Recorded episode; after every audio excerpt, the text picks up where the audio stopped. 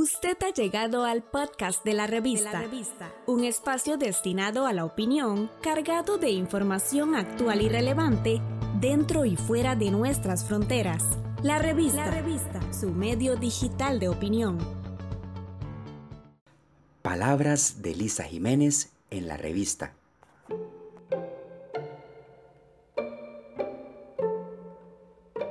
Las pócimas de la inmortalidad. El primer emperador chino solía pasear disfrazado por las calles de la ciudad.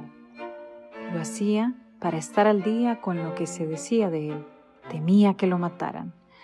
Así que se obsesionó con la inmortalidad y financió expediciones en busca de ingredientes mágicos y místicos con los que elaborar un elixir que le concediera la vida eterna.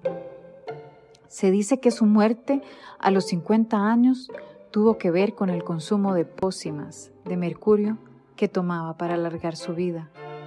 Imagino que los personajes más polémicos a lo largo de la historia han experimentado ese miedo interno que nace con la angustia de que acabe la ruleta de sus privilegios. Sin embargo, la democracia de las tragedias va rondando las casas y las diferentes esferas sociales no importa la hora ni el lugar de residencia. Cuando las condiciones se unen y la fortuna se espanta, el acabose se apodera de los espacios y de los individuos. Es cierto que no todos somos tan expresivos. Hay quienes no hablamos abiertamente de nuestras pócimas para detener la entrada de la muerte, o de lo que otros más astutos llamarían su antesala.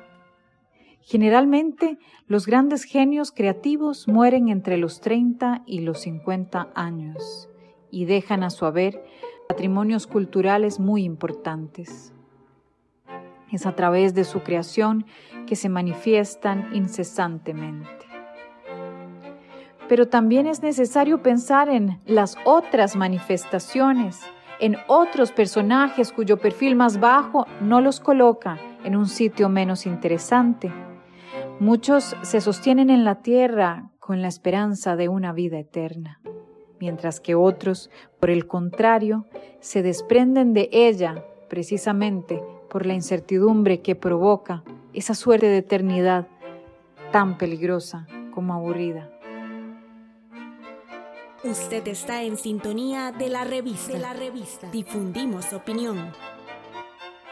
Desde hace un par de años he desarrollado la obsesión de marcar cuadros, recortes, acuarelas de mi mamá, pinturas acrílicas de mi hijo, acaso como una obsesión con mi propia noción de inmortalidad.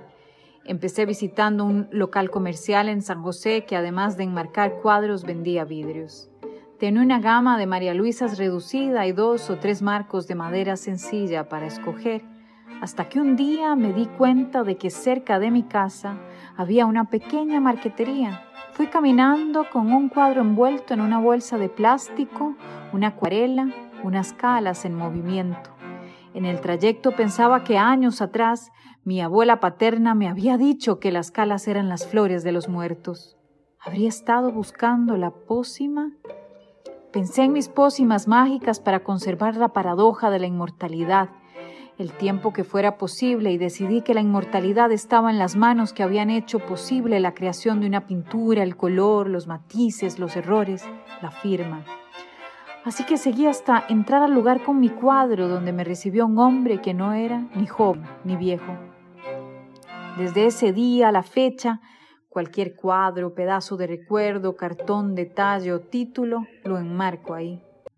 Siempre me resultó hermoso quedarme unos minutos hablando con el dueño sobre arte, sobre el clima, sobre la vida, sobre cualquier cosa que nos acercara. De pronto un día no lo vi más. Supuse que estaba en el cuartito de atrás haciendo sus cuentas, revisando sus papeles importantes, matando el tiempo de otras formas hasta que un día le pregunté a su esposa por él. ¿Cómo? Usted no sabía, me dijo con lágrimas en los ojos. Él murió. No sé si la pócima funciona o si los cuadros que pinté me dejen vivir, respirar y hacer de mi casa un lugar ahí, entre las formas, entre los objetos, como alguna vez Frida, pintó flores para que no murieran.